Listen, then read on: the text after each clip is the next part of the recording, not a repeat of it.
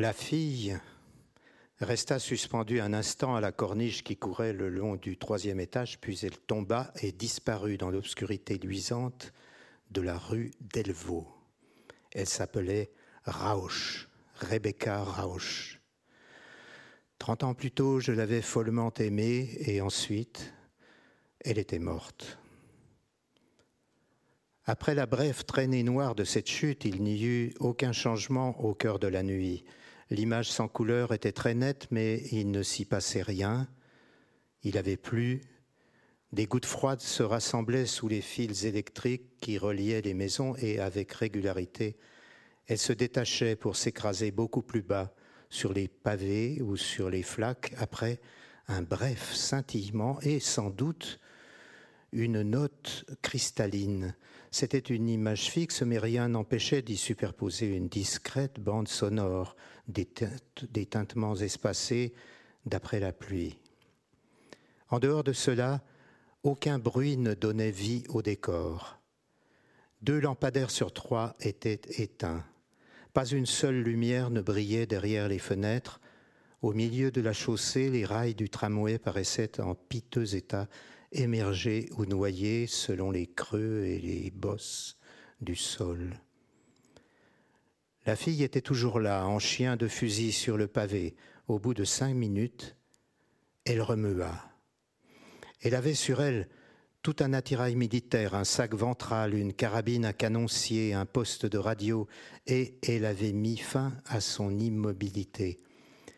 Si quelqu'un s'était trouvé à proximité, il aurait pensé qu'elle ressemblait à un très gros et très vilain scarabée en train de barboter dans la graisse boueuse de la nuit. Mais personne ne la regardait, et quand elle se fut mise à genoux pour commencer à ramper, elle frissonna à la fois de douleur, de froid et de solitude.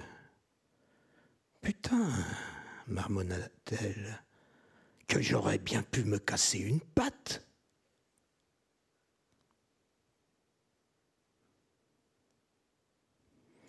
Les gouttes glacées s'abattaient de temps en temps sur le pavé. Elles traçaient une ligne d'argent extrêmement fine et éphémère, puis elles éclataient et rejoignaient le néant. Les rails émergés brillaient sous les rares lampes en activité, les façades grisaillaient, inanimées. Au bas des murs, il y avait des flaques. Et maintenant, dans l'image de la rue, c'était tout.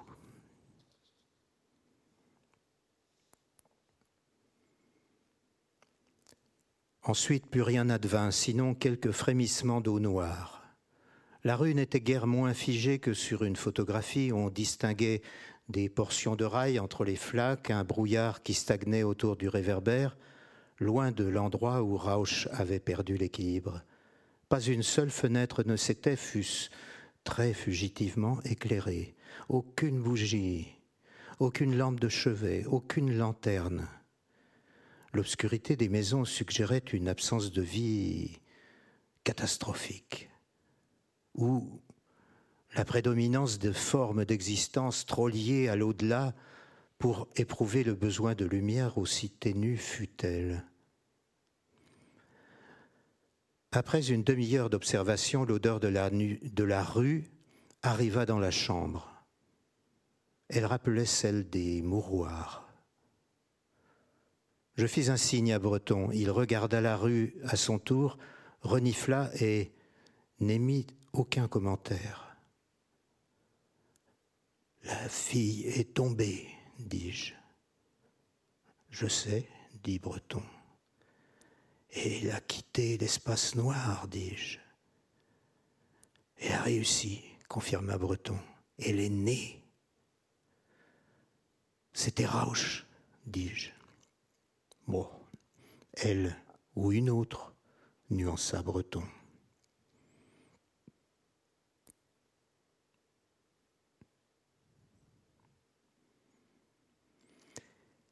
Elle va avoir du mal à s'intégrer, fis-je remarquer. Je suppose qu'elle va rester cachée un moment, dit Breton. Cachée ou pas, elle va avoir du mal, soupirai-je. Alors, qu'elle venait de marquer une pause dans sa réputation, la fille prononça quelques mots. Puis elle s'ébranla de nouveau vers l'avant et l'instant d'après, elle entra dans une zone très sombre dont elle ne ressortit plus. Qu'est-ce qu'elle a dit? demanda Breton. Je ne sais pas, dis-je. Ça s'est perdu dans le noir.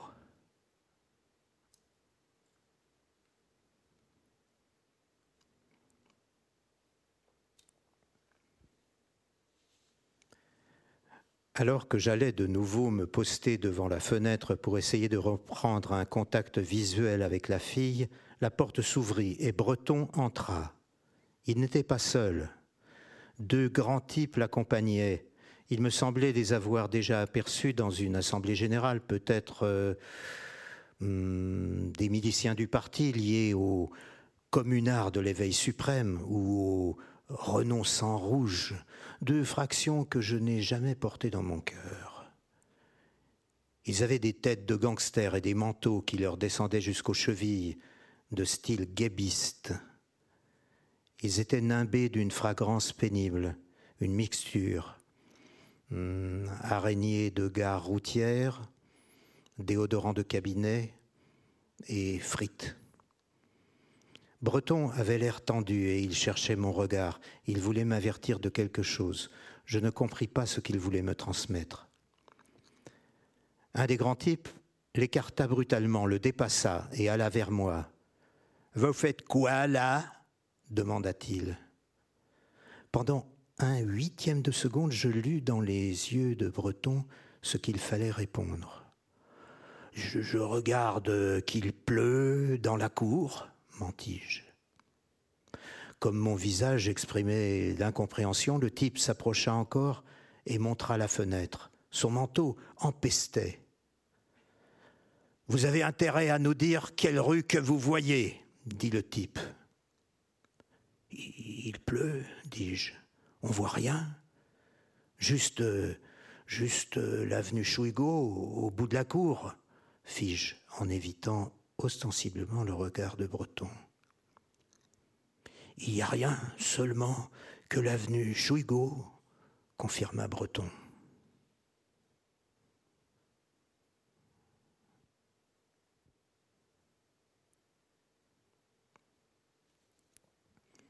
Il y eut plusieurs secondes de tension désagréable. Devant moi, Strumheim avait ébauché un geste son bras s'était déplacé vers le haut, peut-être pour aller chercher dans l'échancrure de son vêtement une arme à feu et pour la pointer sur mon crâne ou me faire exploser une rotule comme il arrive aux policiers de le faire quand ils veulent qu'on abrège les simagrées et qu'on déballe son sac.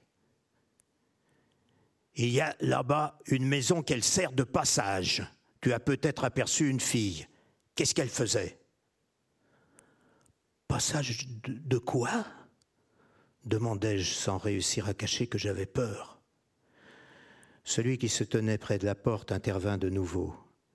Qu'est-ce que tu as vu, Breton? fit-il. Rien, rien de spécial, dis-je.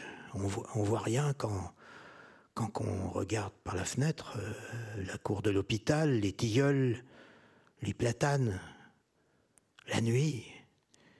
Il n'y a rien d'autre. Pour voir des rails de tramway, il faut aller dans le secteur Baltimore. Jamais que je vais par là. J'ai pas de permis.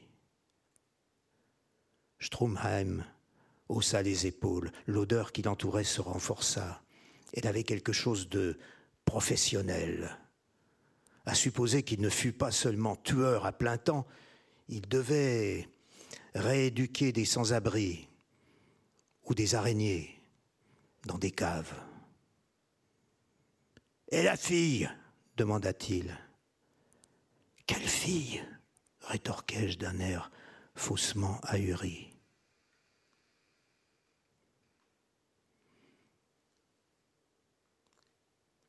Les types entraînèrent Breton en direction de la sortie. Ils ne prononçaient plus la moindre parole. Ils étaient lugubres. La pluie ne suffisait pas à les laver de leurs odeurs. J'ignorais s'ils avaient pour idée de prendre Breton en otage pour ensuite me faire parler en échange de sa libération, ou s'ils l'emmenaient parce qu'ils devaient obligatoirement rapporter une proie à l'état-major de la police. De toute manière, ils allaient nous remettre à un service spécialisé pour un interrogatoire.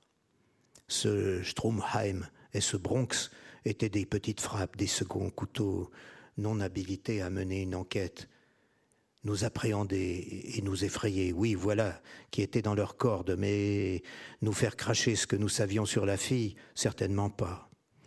Je dis la fille, comme s'il n'y en avait qu'une, mais il faudrait plutôt parler d'une série complète de filles. Nuit après nuit, elle se suspendait à une corniche de la maison jaune au troisième étage et ensuite elle décrochait et elle tombait dans la rue ténébreuse près des rails du tramway. Et après s'être immobilisée un moment au bord des flaques, elle remettait en place leur attirail paramilitaire, crachait quelques malédictions et disparaissait.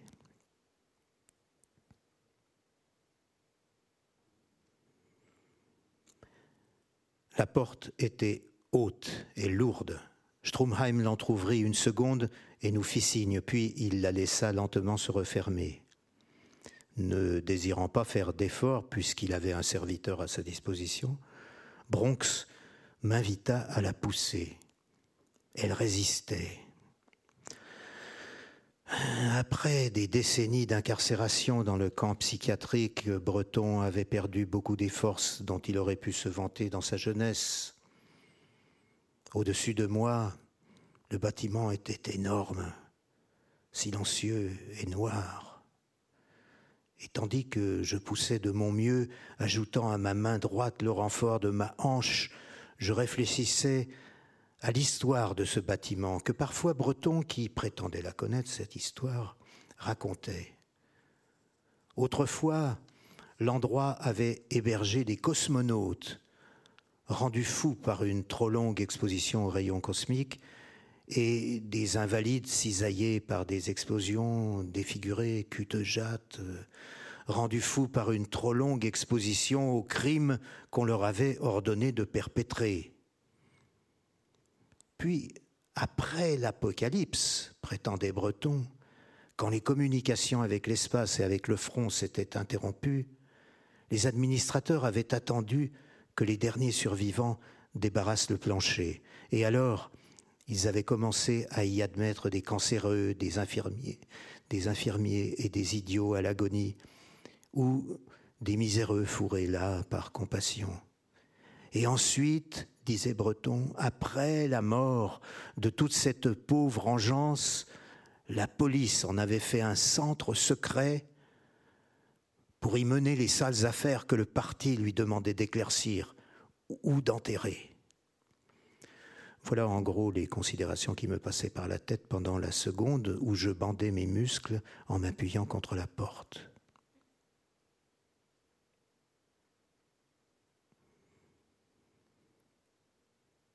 Une intense puanteur de tarentules et de beignets huileux s'abattait sur moi comme le filet d'un piège. Autour de nous, la pénombre n'était pas si épaisse que ça et on se voyait les uns les autres, mais si on m'avait demandé mon avis sur l'ambiance, j'aurais dit qu'elle était sinistre et que les ténèbres étaient d'une densité inquiétante. Mais bon, je restais quoi? Mon avis, euh, personne ne me le demandait.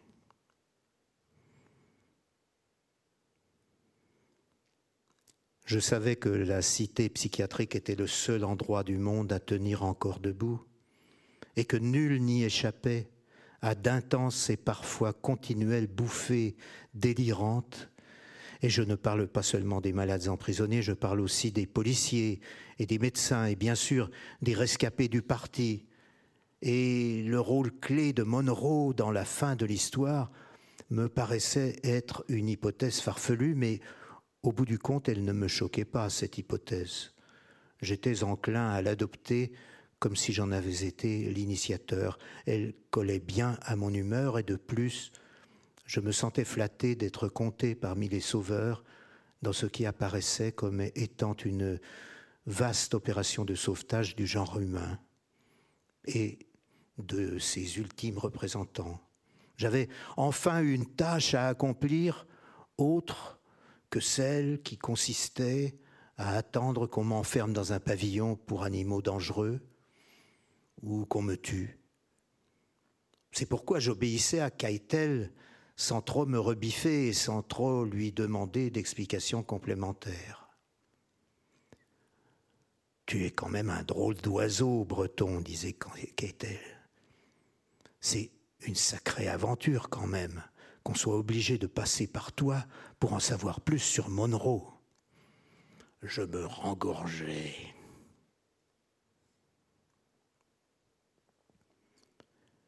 Quand j'y pense, rien ne changeait parce que rien ne pouvait changer. Il y avait quelque chose de fondamentalement vicié dans le dialogue entre nous et la police, quelque chose qui le rendait à jamais infructueux.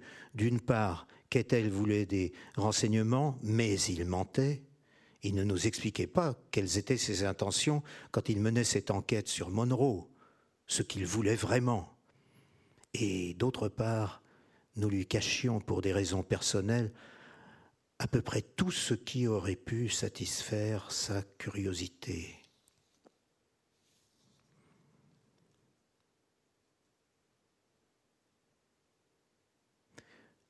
On en a soupé des fractions venues de nulle part, expliquait Keitel.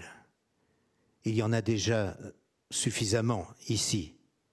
Pas besoin que les morts s'invitent pour nous donner des conseils ou un coup de main. Je dansais d'un pied sur l'autre, je n'avais jamais trouvé qu'il y eût trop de fractions dans le parti. J'appartenais, il est vrai, à plusieurs tendances à la fois, et en particulier à une tendance tolérante et œcuménique les marxistes de la grande compassion, ma préférée. C'était une fraction secrète et il était déconseillé de s'en réclamer devant un flic, bien évidemment. À propos, s'interrompait Kettel, et toi, Breton, tu es membre de quelle fraction du parti? Les samouraïs prolétariens, proclamai-je aussitôt avec assurance. Kettel me giflait ou soupirait bruyamment? Tu mens décidait-il. Et il me giflait de nouveau. D'une manière générale, il n'accordait aucune confiance à ce que je débitais devant lui.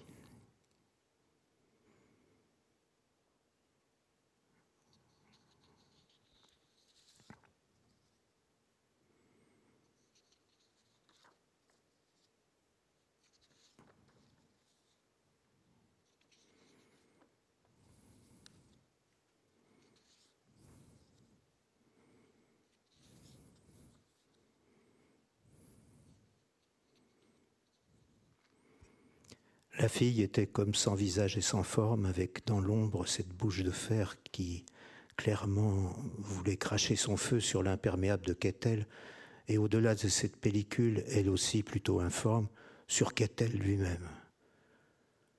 Ne tirez pas, ajouta-t-il d'une voix lasse. La fille ne bougeait pas d'un millimètre. Je suis du parti, tenta Kettel.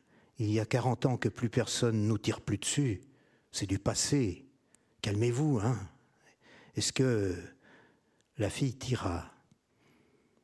La fille tira. Qu'est-elle senti que le projectile l'avait atteint et il secoua la tête, dans un geste qui mêlait incrédulité et déception, puis il eut mal au milieu de la cage thoracique et il recula d'un ou deux pas. Sans savoir vraiment pourquoi, il leva un bras rejeta son capuchon imperméable en arrière et il se mit à tournoyer lentement à côté d'une flaque d'eau très noire.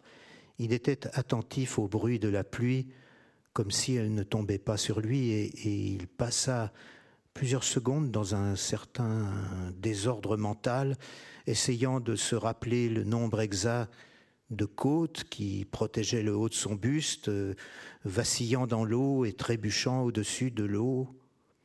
Il ne cherchait même pas un point d'appui, il ne regardait pas la fille et quand de nouveau il voulut s'intéresser à elle, elle avait disparu. Elle était partie vers une tache d'ombre entre deux maisons, une allée étroite peut-être, un goulet quelconque, en tout cas une tache d'ombre plus intense encore que le reste. Elle avait disparu. Kettel se demanda s'il devait ou non la suivre, et ensuite il poussa un long, un très long soupir. C'était son dernier.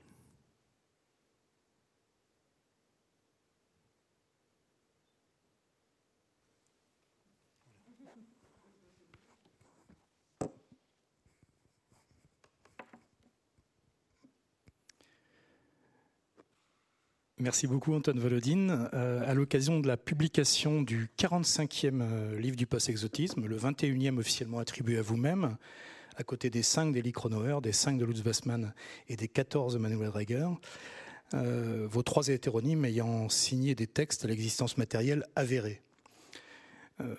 merci donc d'avoir accepté cette invitation sur la scène de la Maison de la Poésie, de nous avoir régalé de cette lecture et de vous tenir ainsi prêt à répondre à quelques questions à propos des films Monroe? Dévoilé par les éditions du Seuil le 19 août dernier, et à propos de l'ensemble de l'édifice euh, débuté publiquement en 1985.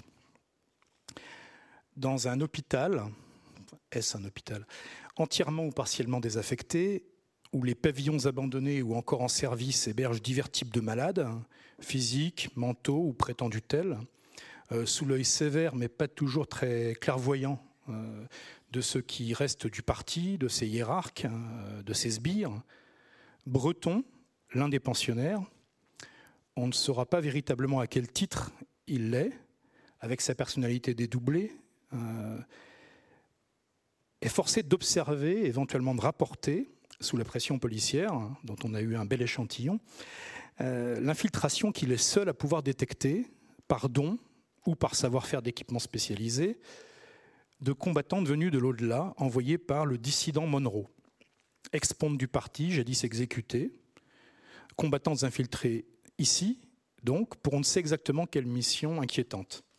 Voici donc les filles de Monroe. Alors, araignée de gare routière, déodorant de cabinet, frites, hein, puanteur de gargote, odeur forte de brasserie pour petit budget, de sous-sol et de tégénère en période de ponte, vieux coffre de voiture, locaux industriels reconvertis en morgue, migales, cambouis, tarentules, beignets huileux.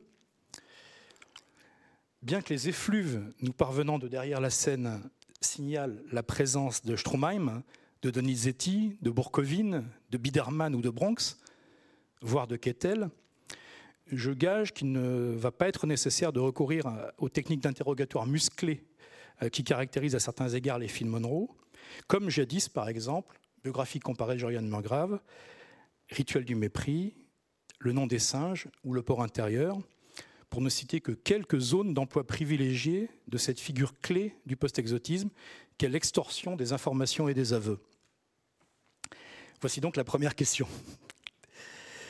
Euh, vous nous aviez confié il y a quelques années à la librairie Caribe à propos de Terminus Radieux, et vous l'avez approfondi par la suite dans plusieurs entretiens, qu'il y a fréquemment, même si ce n'est pas euh, toujours le cas, à l'origine d'un texte post-exotique, une image forte qui s'est imposée à vous et qui mérite son développement. Alors on pense naturellement ici euh, à, la première image euh, entrevue, à celle de cette guerrière lourdement équipée dans sa tenue de commando ou de ninja, militaire et néanmoins chamanique hein, déjà, qu'elle soit Rebecca Rauch, Mirka Goldenberg, Lila Adul-Jamani ou Cora Cliff suspendu le long de ce mur, euh, mur de peut-être nulle part, dans l'obscurité luisante de la rue Delvaux, en attendant de chuter sur le sol trempé et de partir accomplir la, mission confiée par Monroe. Pourtant, à côté de la force de l'image, il me semble, comme on l'a senti en, évoquant les sbires prêts à défoncer les portes pour conduire leur interrogatoire euh, dans les règles, que l'odeur joue ici un rôle rarement atteint euh, précédemment dans le post-exotisme. Y aurait-il alors que l'épopée post-exotique approche doucement de, sa fin euh, programmée et annoncée pour le 49e volume, dont dévoilera le titre que plus tard, une volonté de, peut-être renforcer encore l'essence mobilisée pour s'imprégner de ce qui passe ici dans, cette fin qui se dessine?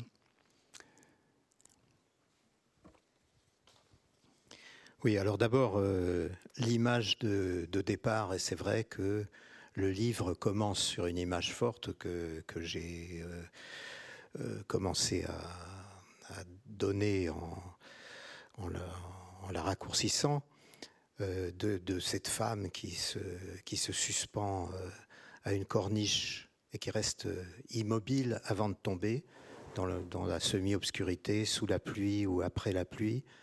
Et ça, c'est une image effectivement qui, qui, a déclenché le, qui déclenche l'histoire, qui est qui est le non pas le moteur, mais qui est essentiel pour que l'histoire commence. Et c'est euh, une image qui n'est vue que par le personnage principal qui se dédouble, qui est schizophrène, qui se dédouble, qui parle avec lui-même comme si euh, un deuxième euh, breton était à côté de lui, mais bien entendu, il y a une confusion totale entre lui et le, narrateur breton.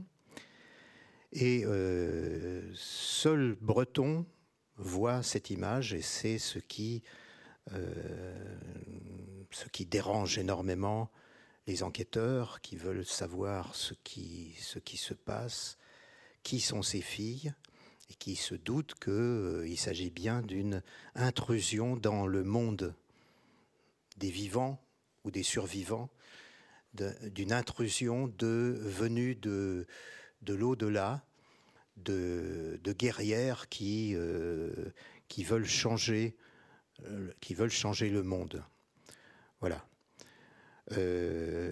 Alors cette image est, fondamentale et c'est vrai que elle m'a obsédé pendant, pendant des oh, pendant, des dizaines d'années finalement. Et elle apparaît ici à sa place dans Les filles de Monroe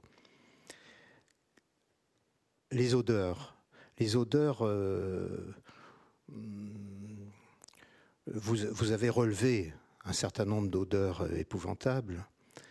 Et euh, dans les livres précédents, c'est un des reproches que j'ai eu en général de vieilles dames qui, me disaient c'est horrible ces odeurs en permanence de pourri, de enfin bon. Euh, je, ne pense pas qu'il y ait une gradation et que dans ce livre, il y ait plus d'odeur qu'ailleurs. Bien entendu, les, personnages se déplacent dans des, décors qui sont euh, euh, des décors de, villes, de villes abandonnées, dans des immeubles plus ou moins abandonnés. Ils, ils sont sensibles à, ces odeurs comme, le sont en fait euh, tous les citoyens euh, autres qui peuvent, qui peuvent se trouver euh, confrontés à ce type de décor. Alors, ce qu'il y a, c'est que les odeurs que vous avez notées sont, associées à la police plus, plus qu'à plus qu'au décor. Et c'est vrai, c'est euh, un élément, disons, de, de, de, rejet, de dégoût de, de, ces, de ces personnages qui, qui, viennent, qui viennent enquêter et qui sont des à moitié, à moitié vivants, à moitié morts, et, qui euh, portent derrière eux le, le cauchemar d'où ils viennent, qui n'est pas forcément l'au-delà, qui, est simplement euh, le, monde, euh, le monde bureaucratique, le monde, le monde finissant. Tout est finissant dans ce, dans ce livre. La, cité psychiatrique euh, dans laquelle vont et viennent les personnages, c'est la dernière, le dernier point de survie euh, de l'humanité, mais euh, euh, il y a très peu de monde en fait. Hein. Donc c'est un, un, une société finissante, une société qui ne, qui ne fonctionne plus qui, et qui ne, ne, peut plus fonctionner que par les fantasmes. Et les, le fantasme de, de l'inspecteur avec son, son, son imperméable de, du KGB, euh, son imperméable de guébiste euh, euh, qui, qui, sent le, qui sent la cave, qui sent, qui sent les arrières, les arrières officines. les arrières officines, c'est c'est quelque chose qui est, qui est constant dans le livre, mais la manière dont vous l'avez souligné, à mon avis, c'est ça n'est pas un degré supplémentaire, ça n'est pas une annonce de la, de la fin. Alors, précisément à propos de, de ces images enfin de, de, de l'imaginaire associé, euh, il y a quelques années, euh, en substance, hein, mais c'était à propos d'un imaginaire euh, différent, celui de la taïga et, du train blindé. Vous, vous, disiez, ce qui m'anime au moment de l'écriture, c'est de faire partager des images intimement et fortement. Et pour cela, lorsque nécessaire ou chaque fois que possible, d'utiliser aussi la mémoire collective de la lectrice ou du lecteur. Euh, c'est quelque chose qui m'avait beaucoup euh, fasciné, cette façon euh, justement, enfin très astucieuse de, miser en fait sur ce qu'il y a dans la tête des lectrices et des lecteurs. Et je me demandais en fait dans les films Monroe comment vous procédiez pour ici, hein, pour agrandir et réduire simultanément la ville, parce que il y a toujours une ville, elle est effectivement peu peuplée, semble-t-il, de moins en moins peuplée, euh, mais pour la ramener, donc cette ville, voir le monde à, à l'échelle de, ce gigantesque euh, hôpital psychiatrique qui est devenu aussi euh, hôpital, camp, cité dortoir, cité refuge, cave policière, siège du parti, siège des commissions éventuelles du parti, pavillon des cancéreux, enfin toutes sortes de laboratoires expérimentaux. il y a plus quelques annexes pluvieuses éventuelles où, la, pluie soigne cette fois à travers le plafond. Et donc je me demandais sur quel type d'imaginaire partagé vous étiez allé chercher en fait là pour donner euh, cette puissance tout au long de, des films Monroe. Oui, enfin, la taïga, la taïga dans, Terminus Radieux ou dans, euh, dans Des Anges mineurs, euh, qui, est, très présente, envoie, renvoie immédiatement à des images que, que les lecteurs et les lectrices euh, connaissent. Et donc, il y a une passerelle facile entre, entre le texte et euh, l'imaginaire, du texte et l'imaginaire des, des, lecteurs et des lectrices. et cette passerelle permet donc une fluidité narrative et une réussite narrative. là, je pense que euh, il n'y a, pas euh, de, renvoi à quelque chose d'extrêmement clair, mais en même temps, euh, tout, le monde, est déjà passé dans des, des grandes avenues avec des, bâtiments administratifs déserts, noirs, repoussants. Euh, sévère. Euh, euh, c'est tout le monde, a, eu ces impressions de, d'inhumanité architecturale dans laquelle, dans laquelle on, passe. Et le, je, ne renvoie pas là du tout à quelque chose de déjà construit dans dans l'inconscient collectif. Enfin, bon. Mais en même temps, tous les éléments qui, soient euh, justement ces, lourdes portes. J'ai lu quelque chose où une lourde porte euh, qui permet d'entrer dans un, hall euh, désert, inhospitalier, c'est quelque chose qui correspond à une expérience que, tout le monde a, vécue. Et puis, euh, il y a là, mm, à plusieurs reprises, dans plusieurs endroits, des, petites, des, petits immeubles sombres avec escaliers en bois, les marches qui craquent, tout est sombre. je pense que je pense qu'il n'y a pas de, il n'y a pas de mystère. C'est pas, c'est pas difficile d'entrer avec les personnages dans, dans ce type de, de décors. Ce sont des décors assez, assez communs finalement. Euh, ce qui compte, ce qui compte c'est, euh, c'est la perception euh, effrayée de Breton ou de Quetel quand ils entrent dans ces, dans ces, dans ces bâtiments, quand ils sont confrontés à, à ces bâtiments vides, ces dortoirs vides. alors, tout est vide presque. J'ai dit que c'était un monde finissant, c'est un monde abandonné, très vide, et il n'y a presque plus personne dans les rues deux ou trois schizophrènes qui, se baladent euh, au loin, mais euh, des formes. Euh, mais il n'y a plus finalement dans, cette immense ville, dans cette immensité de béton, de, de, portes fermées sous la pluie, il n'y a plus que les protagonistes du roman. Alors justement, le, fait que ces protagonistes soient d'une certaine manière de moins en moins nombreux, dans, un décor qui, finit par être euh, légèrement trop grand pour eux, effectivement, quand, quand on pénètre dans ce complexe hospitalier euh, euh, qui est effrayant hein, pour Breton comme pour nous, mais en même temps qui dégage une certaine familiarité pour lui. C'est-à-dire que lui, il sait où sont presque tous les pavillons, tous les, tous les trucs abandonnés. Euh, peut-être parce qu'il est là depuis longtemps, c'est possible. Oui, ans. donc, euh, il, a, il, a, cette familiarité.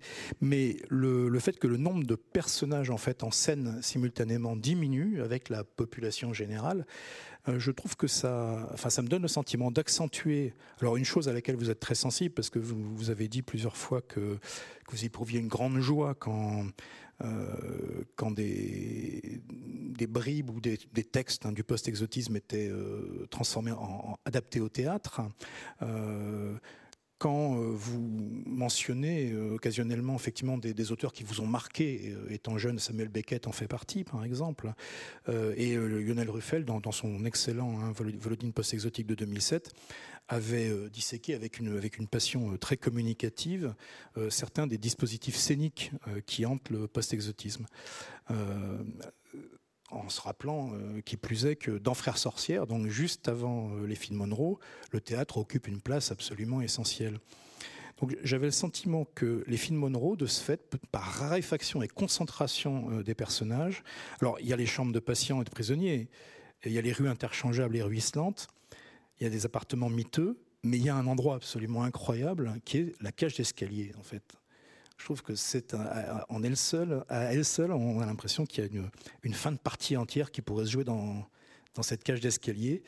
Et donc je me demandais si est-ce qu'on est là aussi, je, je, le tente, hein, dans une étape supplémentaire de l'épopée exotique, parce qu'il y a moins de monde sur la scène, euh, ou est-ce que c'est aussi une modalité de ce, de ce renouvellement permanent dans la continuité totale qui caractérise l'ensemble de l'épopée, puisque c'est un des défis hein, du post-exotisme presque depuis ses débuts? Bah, quand on y pense euh, dans, la plupart des romans, euh, qui soient signés Volodine, Dreger, Bassman, euh, les, personnages sont peu nombreux, ils animent des souvenirs où il y a du monde, mais la plupart du temps, ils sont dans, une situation de solitude. Euh, sont, ils racontent des histoires.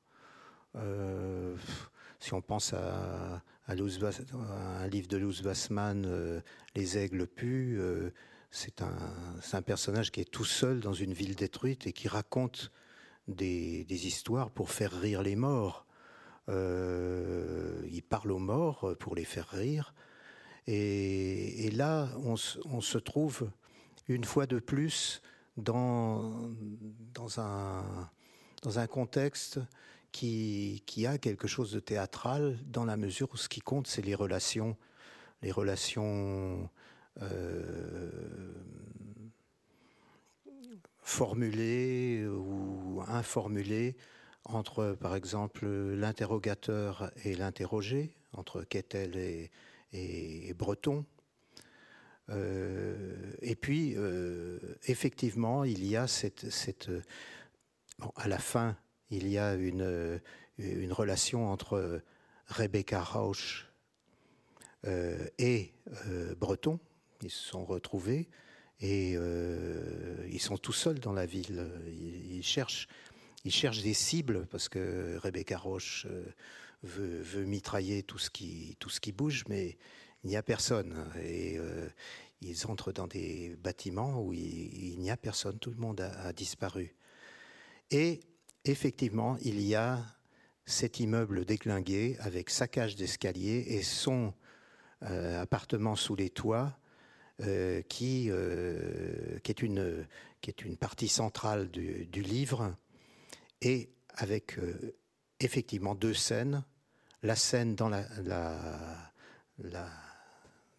scène au sens de décor, la cage d'escalier, avec deux morts qui sont assis, qui sont pas contents, qui sont de mauvaise humeur, qui euh, détestent euh, la police et qui euh, répondent quand, ils, quand ils en ont envie, mais surtout qui dialoguent entre eux de façon assez grossière, avec la langue des morts, qui est une langue mal dégrossie, on va et avec ce côté, qu'est-ce qu'il dit le monsieur? Non, non, c'est pas c'est pas qu'est-ce qu'il dit, euh, c'est la vieille qui s'adresse aux vieux et qui dit qu'est-ce qu'il dit ce connard. Hein, c'est pas c'est pas la même chose. Hein, euh, et qui et qui ils, parlent entre eux de leur de leur passé, de leur relation avec euh, avec le parti, avec la police, et puis leur relation intime. Bon, et et qu'est-elle essaie de, euh, de, faire de, de, parler avec eux, de les interroger pour savoir euh, qui habite au, au, troisième étage sous les toits. Et là, au troisième étage sous les toits, il y a quelque chose, euh, une suite d'événements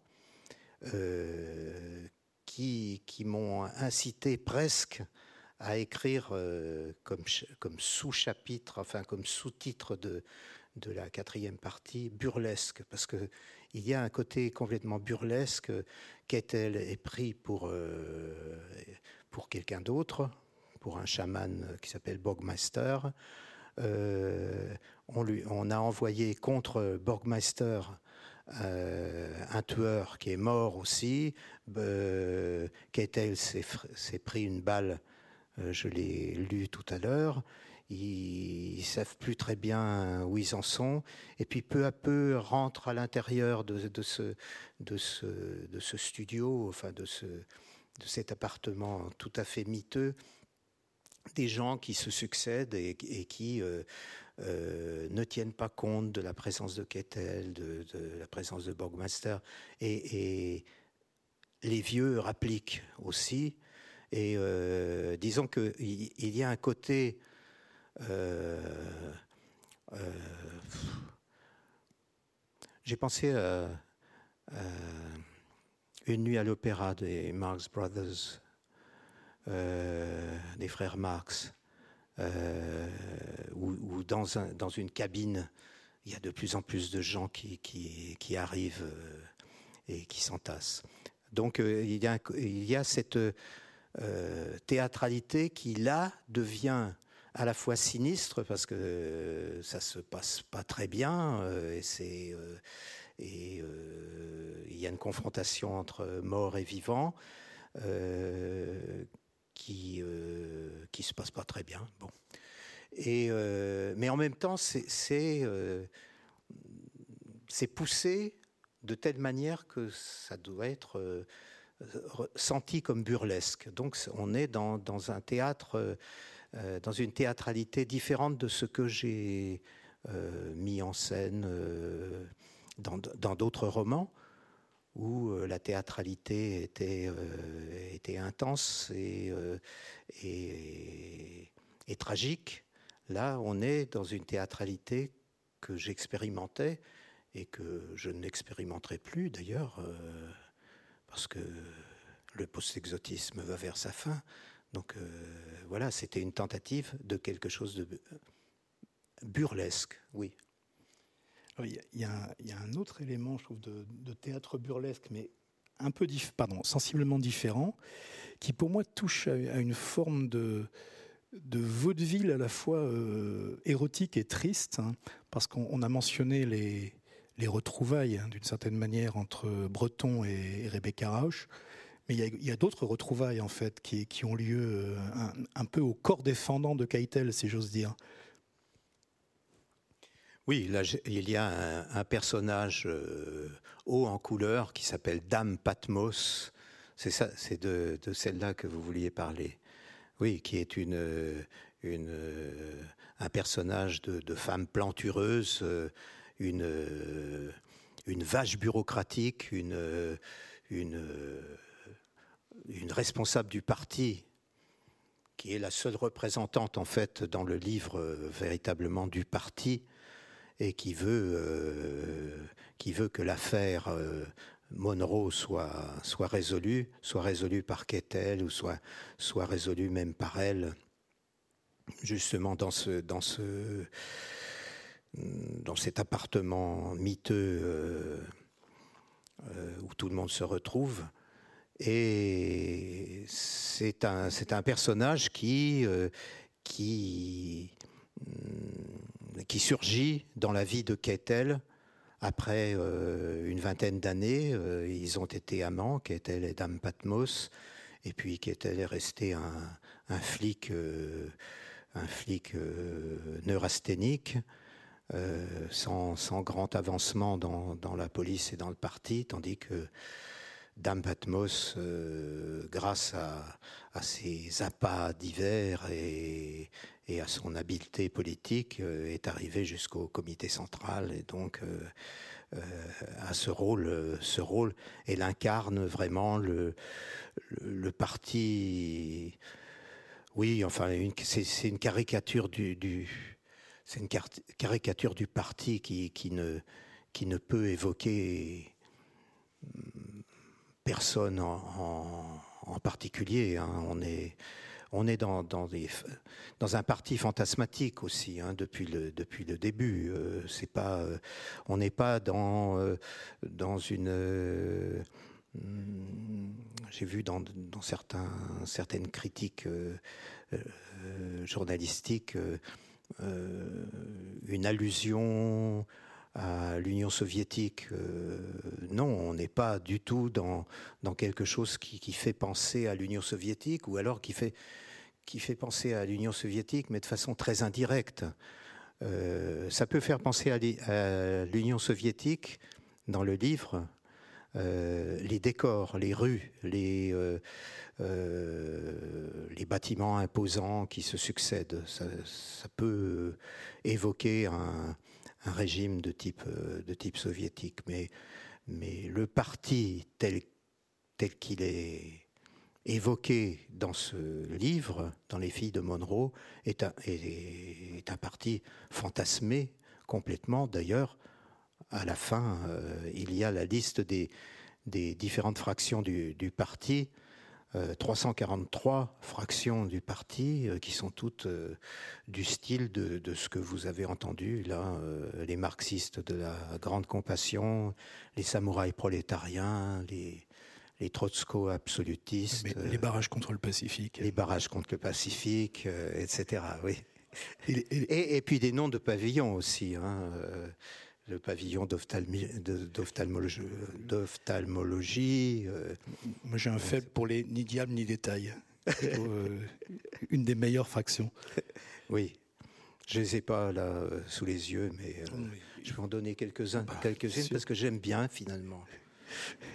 J'aime bien, mais quelques-unes seulement. Hein, beaucoup. Les barricades mystérieuses, il y a aussi. Hein. L'église léniniste. L'église léniniste du premier jour. La nouvelle église de l'égalité. Les bordiguistes du grand soir. La défaite est finie. La purge. Les becs croisés. La cité de Jouvence la base populaire, les, communistes cinq parfums, lutte ouvrière.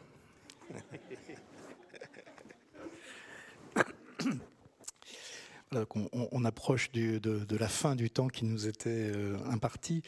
Euh, moi, je, voulais juste rappeler en fait euh, une petite chose parce que peut-être que vous hésiterez à le dire, Antoine Volodine, mais vous, avez dit plusieurs fois que le, le post-exotisme, c'est aussi quelque chose qui est, dans lequel les lectrices et les lecteurs jouent un rôle essentiel, parce que chacun et chacune est, aussi euh, passeuses et passeurs. Le post-exotisme est quelque chose qui fonctionne à la manière des narratrices et des narrateurs éminemment non fiables pour des raisons de sécurité euh, du post-exotisme, qui fonctionne effectivement par le bouche à oreille, par la transmission, par le fait de contaminer en fait.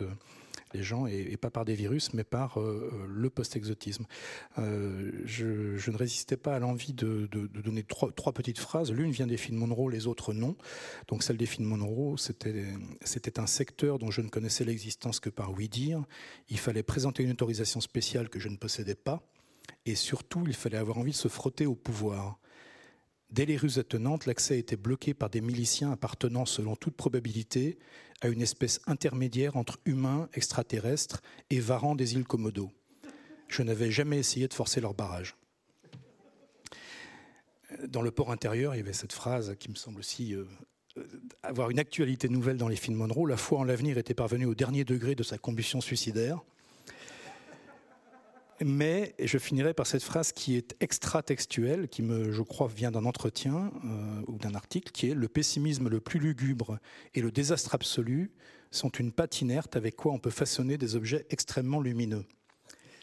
Et en effet, les films Monroe, contre toute apparence et contre ce que vous pourriez vous dire après cet échange, est un texte extrêmement lumineux qui est, comme presque toujours avec le post-exotisme, fondamentalement drôle, certes d'humour du désastre, mais vraiment drôle. J'espère que vous en avez eu un aperçu en fait dans, certaines des, phrases lues ou échangées. Euh, et puis il y a toujours ce, petit miracle renouvelé du post-exotisme, donc à la 45e euh, occurrence.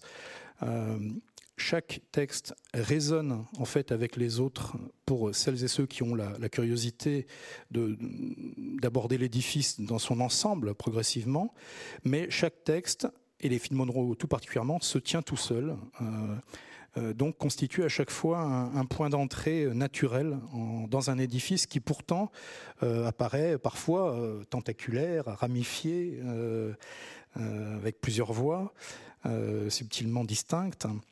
Euh, donc voilà, n'hésitez pas. je tiens à vous rappeler que le, livre est disponible en fait à la sortie de la salle et que Antoine Volodine se fera une joie euh, d'en dédicacer euh, certains exemplaires si vous le souhaitez. Et puis voilà, je ne résiste pas donc à, dire comme le sloganisait la plus formidable compagne de route du post-exotisme, Maria Soudaïeva, si tu ne peux plus chuchoter avec les yeux, harangue au tambour. Voilà. Merci beaucoup Antoine Volodine.